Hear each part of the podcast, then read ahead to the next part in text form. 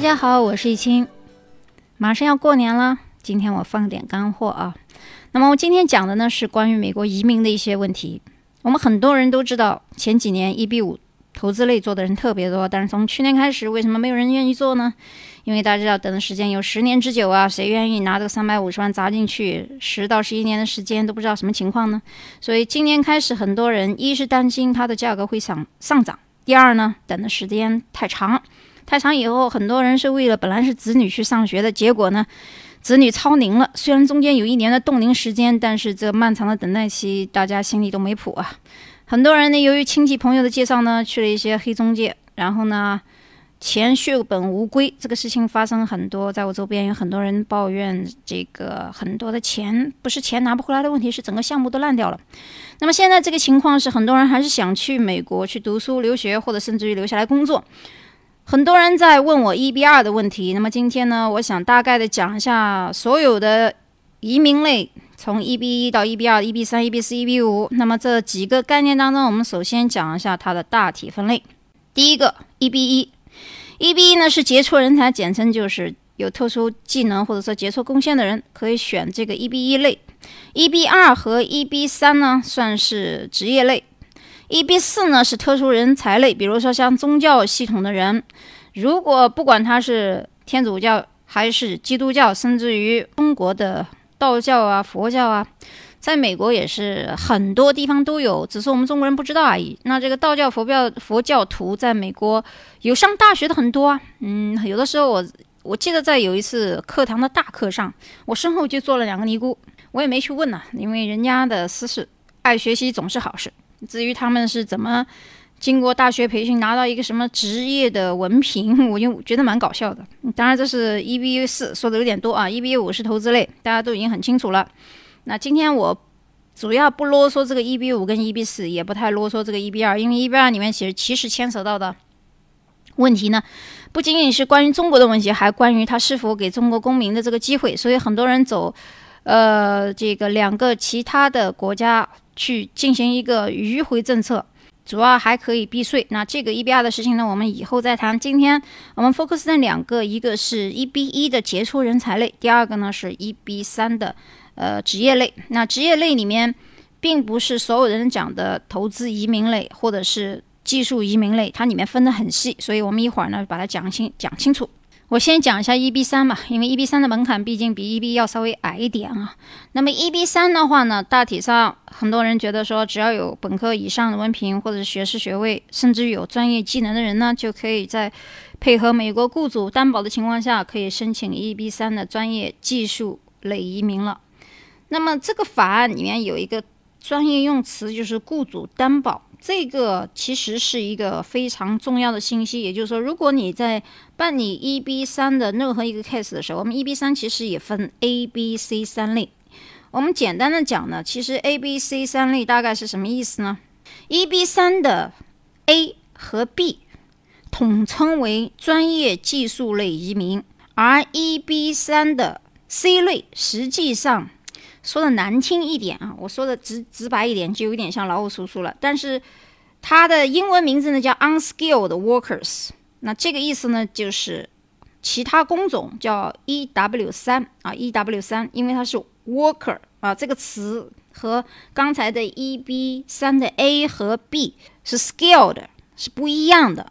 那么 EB 三 A 什么样的人可以符合这样的一个条件呢？虽然说都是本科毕业，但实际上如果你想办 EB 三 A 技术类移民的话，最好是美国本科学历以上的这样的一个高端人才，而且。雇主一般雇佣的单位有很多很大啊，甚至于包括有像 IBM 这样的，也可以作为你们的雇主。他们去帮你申请绿卡的时候，就不会像个人说我要 H1 抽签这么难了。所以 H1 转 EB 三，或者是 H1 自己去想转绿卡的情况下，很多时候是很难拿到绿卡，甚至有的人等了十年、五年、二十年都没有用。不管排期不排期，这个事情跟什么 EB 五啊、EB 四啊，是不都没有任何关系。这个工作签呢，它就是一个抽签的问题。那么在 EB 三的这个情况下，它有点不一样。原因呢，就是因为这些雇主、一些大公司帮你去申请的时候呢，呃，他们排的序当然是不一样的。而且很大程程度上有雇主担保，美国政府是知道 EB 三的区别的和 H one 的区别，所以这一个地方简单说就是白领啊，就是白领的这么一个捷径。那 EB 三 B 呢，它其实也是一个技术工种，但说的稍微难听一点，就是接近于蓝领，但是它是接近于白领和蓝领之间的，就是说不是那么差的啊。比如说有一些专业技能的厨师，或者是你会剪狗毛，剪得非常好。啊，都可以走这条路，因为你是特殊的一种技工啊，有一些职业证书的。那如果你没有职业证书，也没有英语，也没有大学文凭，怎么办呢？那你选 EB 三的 C，那有点像劳务输出。那那种呢，就是英文的单词呢，叫 unskilled workers，也是可以申请的。那么他们在申请这个 EB 三移民签证的时候呢，往往要有美国劳工部批准的这个 ETA 的九零八九表格，而联系人，也就是申请人的这个雇主呢，必须填写 I 杠一四零表格。这是所有 EB 三的大体的一个分类。那 EB 三里面的 A 和 B，刚才讲的是 skilled worker 或者是 professional。professional 呢，就是有点像职业技术人才啦。然后那个 C 类呢是 unskilled，就是非技术性人才。所以其实 EB 三分的非常之细。那么 EB 三它有什么样的好处呢？比较 EB 五而言，短等的时间肯定没有那么长嘛，一般是两到三年，或者是最长四年。那么 EB 五现在要十年以上，所以在时间上，EB 三的时间要好很多，申请的价格肯定也比 EB 五要低很多。每一家的律师事事务所、事务楼收的价格不一样，所以这里就不繁述了，你们大家自己可以去打听。那在 EB 三申请的过程当中，申请人的配偶可以持有 EW 四移民签证，呃，换句话说，这个时候很多人说：“哎呀，我老婆过去了，会不会跟人分居，把我一脚踹掉了？”这个问题呢，其实是大可以理解的，也是可以情有可原。但实际上呢，就是当你的申请人申请的时候，配偶呢是可以持有 EW 四签证跟过去的，甚至于包括未满二十一周岁的孩子。也是可以持有 EW 五移民签证进入美国的，啊，最好是不要结婚。这个孩子在申请人配偶申请永久绿卡的期间呢，申请人的配偶是可以申请就业许可证的这个 EAD 工卡的。所以实际上 EB 三即是一人受益全家移民，实际上讲的就是这个意思了。建议申请的年龄，EB 三的专业技术人员是在二十五到五十岁。这个里面讲的是 EB 三的 A 和 B 啊，不是那个 C 类。本科学历以上或者具有两年以上的专业的工作经验，具有一定的专业技能。刚才我也讲了，什么厨师啊、裁缝啊都可以啊，会计师啊、会计啊、工程师啊、企业管理啊、IT 人士啊都可以，不要求什么语言成绩单的啊，大概的英语交流就可以了。然后主要是要美国雇主那边要为申请人完成这个劳工部的认证，并且提交给劳工部那些就业的培训的管理局的备案就可以了。然后身体要健康。品德要良好，没有犯罪记录，这是大体上对于 EB 三的提出申请人的一个要求。它项目优势我就不用讲了，因为大家都知道填写的流程。我觉得，当你们去找中介或者是找律师楼去申请的时候，律师会给你讲清楚怎么一个过程。我在这里，我觉得我应该节约一点时间，多分析一下一些 case，然后告诉一些利弊，而不是说把这个流程给大家讲一遍。实际上，一般来说，除了，呃，我倒可以讲一个细节，就是当你们不管是找的个人，还是中介服务公司，还是律师楼，同样都是要让美国雇主申请完以后，在递交的时候，一定要有一个律师在递交，就像我们一比五一样，不管是中介还是开发商还是区域中心，他们没有资格去递交这个一比五的这个 case。所以是一定要有一个律师在这儿的，所以这个律师费其实是律师单独收的。所以不管是个人还是中介，当你们在问问题的时候，你一定要问说你的费用包含不包含律师费？因为律师费这笔费用也不算小，一般是市场的行情，一般是一万五到两万之间。如果开到开价到三万四万就比较离谱了啊！这里给大家提醒一下，剩下的那些。呃，其他的费用不包含在律师费之内啊，是属于办理律师申请之外的所有的流程，包括打包啊、材料的配送啊、收集啊等等等等这些，呃，还有雇主的一些费用啊，这些都是之外的。刚才我讲的只是一个律师收费的这么一个问题。好，现在我们谈一下 EB 一，EB 一跟 EB 三比，它的申请时间短。如果你符合人才杰出人才这么一个栏目的 A、B、C 里面的任何一个的话，最快三年三个月就下来了。也就是说，跟这个几年比起来，跟这个十几年的投资移民金钱比起来，杰出人才，美国是 welcome 的。不管你什么情况发生，不管他啊，川普上台、奥巴马上台还是什么，任下面下面一任。总统上台，他不会把杰出人才拒之门外，所以实际上美国是欢迎有才华的人，或者是有技术的人。你看，他并没有去拒绝这个技术工种的移民，而是拒绝了一些难民啊，还有最近拒绝了亲属移民啊。大家也知道，以前那些广东、福建一带人，一个亲属过了到美国，不管他是黑下来的还是。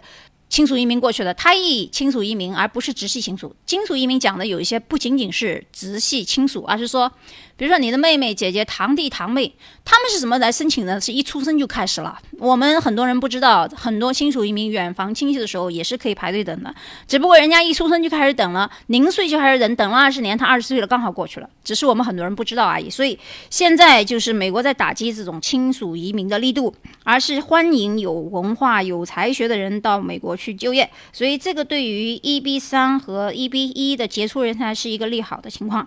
那么 EB 一的情况，很多人说，哎呀，EB 一听起来高大上，好像觉得离我很遥远。其实 EB 一里面也分 A、B、C 三类。E B 一类呢是杰出人才，这个杰出人才要求是比较高的。我现在先把 A、B、C 简单讲一下。B 类呢是指一些科研的、理工的那些科学家，一般都是有些海外背景的。而 C 的呢是关于一些海外高管的。很多人把这个 C 类的 E B 一的 C 和 L 一跟 L 二会混淆。我们一会儿讲一下它们之间有什么区别。首先我们讲一下这个 E B 一 A 呢，一般没有什么排期的问题，而且它是优先录取的。也不用办什么雇主啊，或者是劳工证，也跟学历啊、年龄没有什么限制，甚至于懂不懂英语都无所谓。当然，这些杰出人才肯定英语也不会太差，有懂英语肯定是有优势的。首先，他申请的材料是：第一呢，在某个领域的杰出人才，这个领域范围就很广了。那第二个，在申请的时候需要提供的材料，比如说证明你在科学、艺术、教育、体育等方面具有高超的专业技能。这里面我。跟大家讲一下，这个艺术里面其实很多，比如说设计师啊，嗯，画家呀，音乐家都可以。很多人把这个想得很高端啊，其实当然这个里面有一个内行话讲，就是说大概是自己觉得差不多了，但是你想省钱自己去申请，一般它的成功率会比较低，原因就是你不会包装自己。之所以有一些有时候你要去找中介，或者是个人，或者是集体律师楼去。做这个 EB 一的 case 的时候，实际上他们就是有一个包装的过程。由于现在美国对这个 EB 一 A 查的也比较紧，他需求这些人对艺术家或者是科学家或者是教育学家或者体育学家，他们获得的奖项具具备必须是全国性或者是国际性的这样一个公认和推崇，才可以申请这个杰出人才。啊，你像非常好的运动员啊。不管是世锦赛啊、锦标赛，他们获得奖项都是有机会去做这个一比一的。甚至于有人会觉得，哎呀，特级厨师算不算？哎，其实也蛮算的。所以，如果你们家有人是特级的厨师，而且得的都是世界性的奖项，完全可以走杰出人才这条路。我记得有一个听众朋友，好像是在全世界获得过，就是这个训狗活动当中走这个走步。训练当中夺得很多冠军的这么一个朋友，如果你听到我的节目的话，其实你可以考虑一下，你走 E B E A 的这么一个杰出人才的这个情况。当然，你可能需要其他人帮你包装一下，如果你自己去申请，有可能会不满足一些条件。那么剩下的还有一些的具体的呢，比如说在这个领域当中，除了一些国家级或者是国际性的奖项之外呢。比如说，还有专业协会的会员资格证书的，或者是专刊、专栏、主流媒体报道过的一些申请的领域也是可以的。或者呢，是在一些原创性的学术领领域可以达到这样的要求，包括艺术啊、体育啊、学术研究啊。学术研究和教育领域其实有很多是可以做文章的，所以很多具有研究生、博士或者是。本科以上，但是你工作经验很好，得的奖项可以的话，你可以去思考一下是否适合这个 EB 一的这么一个范畴。另外就是你所属的专业领域要在国内外的靠国际刊物上呢要发表一些文章，比如说学术论文啊、书籍啊、学术文章啊等等。或者呢，你是在一些具有较高的声誉的这些艺术展啊，或者是展览当中举办过什么活动。另外，比如说在工作机构、重要的专业组织或者团体担任主要领导或者其他一些职务，都是可以申请这个杰出人才的。另外呢，还有在表演艺术啊，包括一些明星，其实他们还是比较符合 EB 这样一个杰出人才的杰出人才的申请的过程的。而且这个 eb 一 a。它和 B 一样，申请的时间很简单，一般受理最快的时候是三个月，最慢的话也就是六到八个月。一般是需要在签约前最好是评估一下你的水平，然后你跟一个。呃，律师楼或者是中介签约，准备材料，递交这个 I 幺四零的申请，然后 I 幺四零批复以后，美国国家签证中心会给你受理进行体检，然后去广州领事馆面签，然后批复就登录了，然后就全家就过去了，就是很简单的，就是一人到位，全家一名共同收业，这就是一比一。E B 一的 A 和 B 基本上是这个流程。E B 一的 B 类是科研类，比如说理工这一类非常出名的啊，受过国家津贴专贴的专家。那么 C 类呢是海外高管。有人经常问我这个 L 一跟 L 二和 E B 一 C 的这个区别，那么我想说一下呢，L 一和 L 二呢，它是一个过渡，它不完全跟 E B 一一。C 一样，原因就是说，很多时候我们在做一 L 一跟 L 二的时候，申请是容易一下来，也许一两年等一下。但是你过去以后，由于你的公司也许是一个分公司在海外，他是要查这个分公司的业绩的。如果你没有达到一定指标，算不合格。你如果不合格的话，即使你拿到了 L 一和 L 二的签证。那第二年你这个公司都不合格，那你就失去了 L 一和 L 二的这个资格。这个时候你就要达到回复，重新申请，浪费时间。所以有有很多时候，很多人问这个 L 一和 L 二是否可靠，怎么样？这个取决于你的公司的发展和你对对面公司签约，或者是所谓的并购和开的一个分行分公司的这么一个合同，包括它的业绩，你的掌握程度如何？这里面的水很深，我就只能点到为止了。好，如果你还有不清晰的内容或者问题需要提问的话呢，可以去找我咨询啊，或者我帮你看一下这些律师楼怎么样，或者帮你推荐。二零一八新年的钟声就要敲响了，祝所有的听众朋友们。新春快乐，万事如意。好，我们下一期再见。是否我把你真正的拥有？可为什么你要离开我远走？说什么风雨同舟，天长地久，我是真的。一无所有，是否你把我珍藏在心头？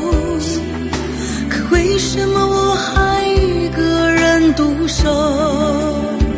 说什么生生世世恩爱白头，我却抓不住的手，看着你。静静的远走，不曾回眸，我又何必站在这路口？梦里的相思难聚首，落叶飘荡离了枝头。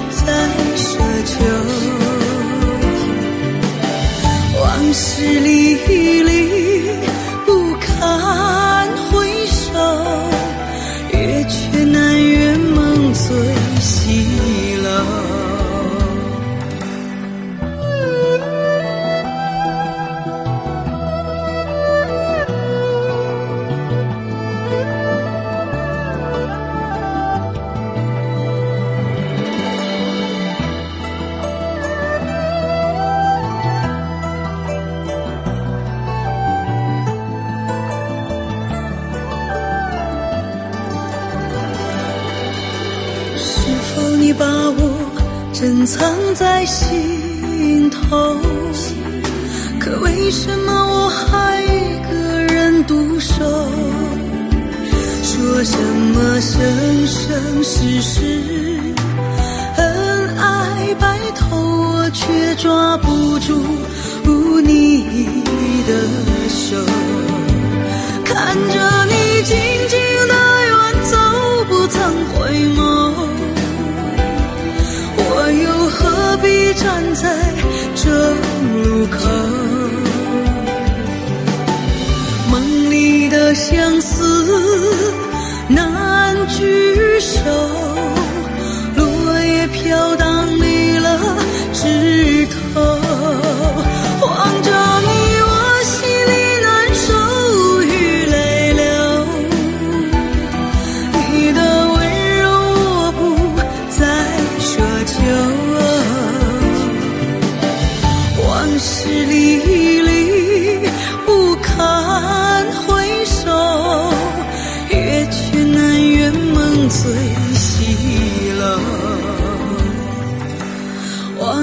往事历历不堪回首，月缺难圆梦醉。